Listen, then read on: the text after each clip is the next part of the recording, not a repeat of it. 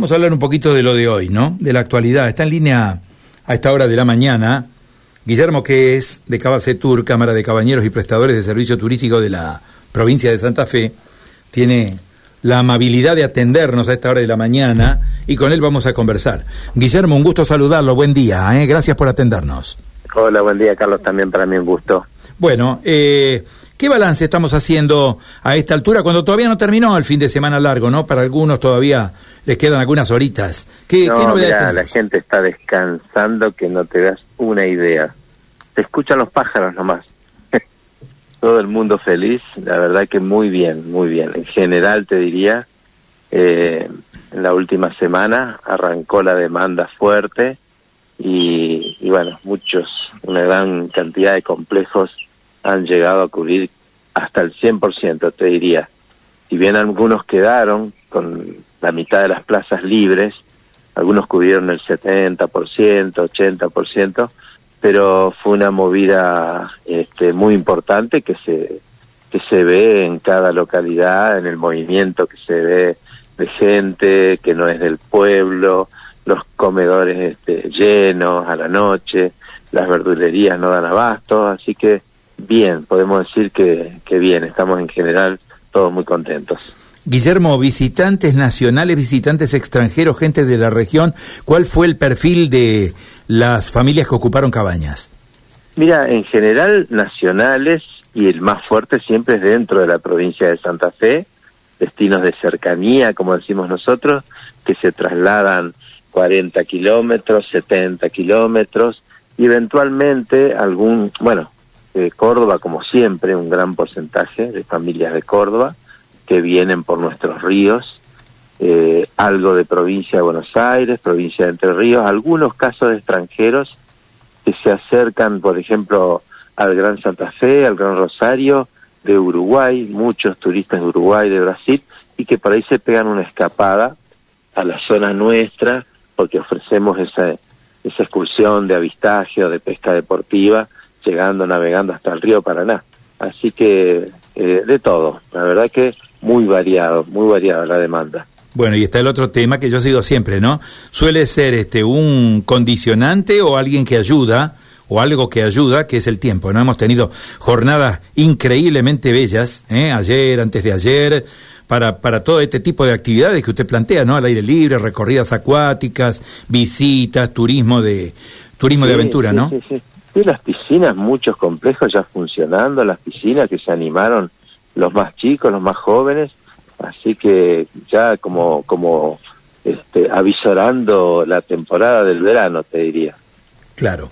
Eh, lo otro que le tengo que consultar, Guillermo, tiene que ver con la proyección, ¿no? Evidentemente, este tipo de eventos a esta altura del año ya está proyectando una expectativa respecto del año turístico en cuanto a la temporada o a la alta temporada, ¿no? Quedan algunos feriados en noviembre, quedan otros en diciembre y después ya vienen las vacaciones, ¿no?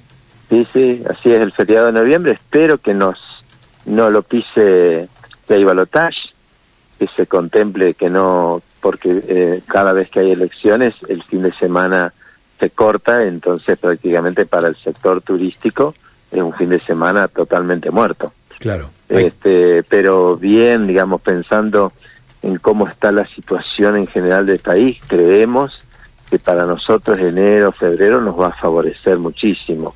La gente va a apuntar a destinos de cercanía. Claro. Bueno, habrá que decir que tenemos feriado nacional el día 19, el, eh, elecciones el día 19, en noviembre, y tenemos feriado nacional en noviembre también, ¿no? Claro, eso es lo que te decía, es como que nos pisa el último feriado que para el sector es muy importante eh, para recuperarse, para ponerse al día con deudas, para invertir, para estar mejor para la temporada del verano y lo perderíamos prácticamente si pasa eso. Eh, bueno, ojalá que no suceda. Bueno, eh, ¿cómo estamos con un tema que es muy sensible, que es el de los precios, no? ¿Cómo estamos con los precios? No, los precios en general de los cabañeros son este, muy razonables, muy razonables. Nosotros vemos como las cabañas, la mayoría hace cabañas grandes, eso habilita que se se repartan entre dos bolsillos, tres bolsillos, la estadía de la gente. Entonces, eh, han estado en un promedio de 30, 40 mil pesos la noche para una familia de cuatro personas, por ejemplo. Y muchísimos hemos hecho promociones, un obsequio por, por el Día de la Madre, eh, muchos hemos regalado el, día de hoy, por ejemplo. Eh, la gente se puede quedar todo el día, en algunos casos, el caso nuestro particularmente, si quieren hacer noche, no hay ningún problema. La cuarta noche está bonificada para, para la mamá. Así que yo creo que eso ha hecho que la gente divida en vez por tres, divida por cuatro, lo que estuvo abonando y se le hace muy, muy accesible. Por eso, por eso tanta, de pronto, tantos complejos que han llegado al ciento por ciento. Claro, es una muy buena expectativa, ¿no? Teniendo en cuenta que vienen más fechas eh, en feriados. ¿Tienen reservas ya para noviembre o para las o para Está consultando la gente para Año Nuevo, para Navidad. Eh, todavía nosotros todos tenemos, la gran mayoría tenemos mucha disponibilidad porque le decimos a la gente que no hemos cerrado una tarifa porque también estamos con la incertidumbre, con la volatilidad del dólar eh, y bueno, como nosotros trabajamos toda la vida históricamente en pesos y hemos sostenido inclusive las tarifas de hoy, prácticamente son las mismas de hace dos, tres meses atrás, estamos aguantando el proceso inflacionario. Un ajuste obviamente vamos a tener que hacer, pero aún no lo hemos definido, no lo hemos cerrado. Hablamos a nivel de Cámara de pasado este fin de semana o quizás pasadas las elecciones del próximo domingo, y bueno, vemos cómo, cómo arranca la locura argentina y ahí definiremos la tarifa de enero, febrero. Muy bien.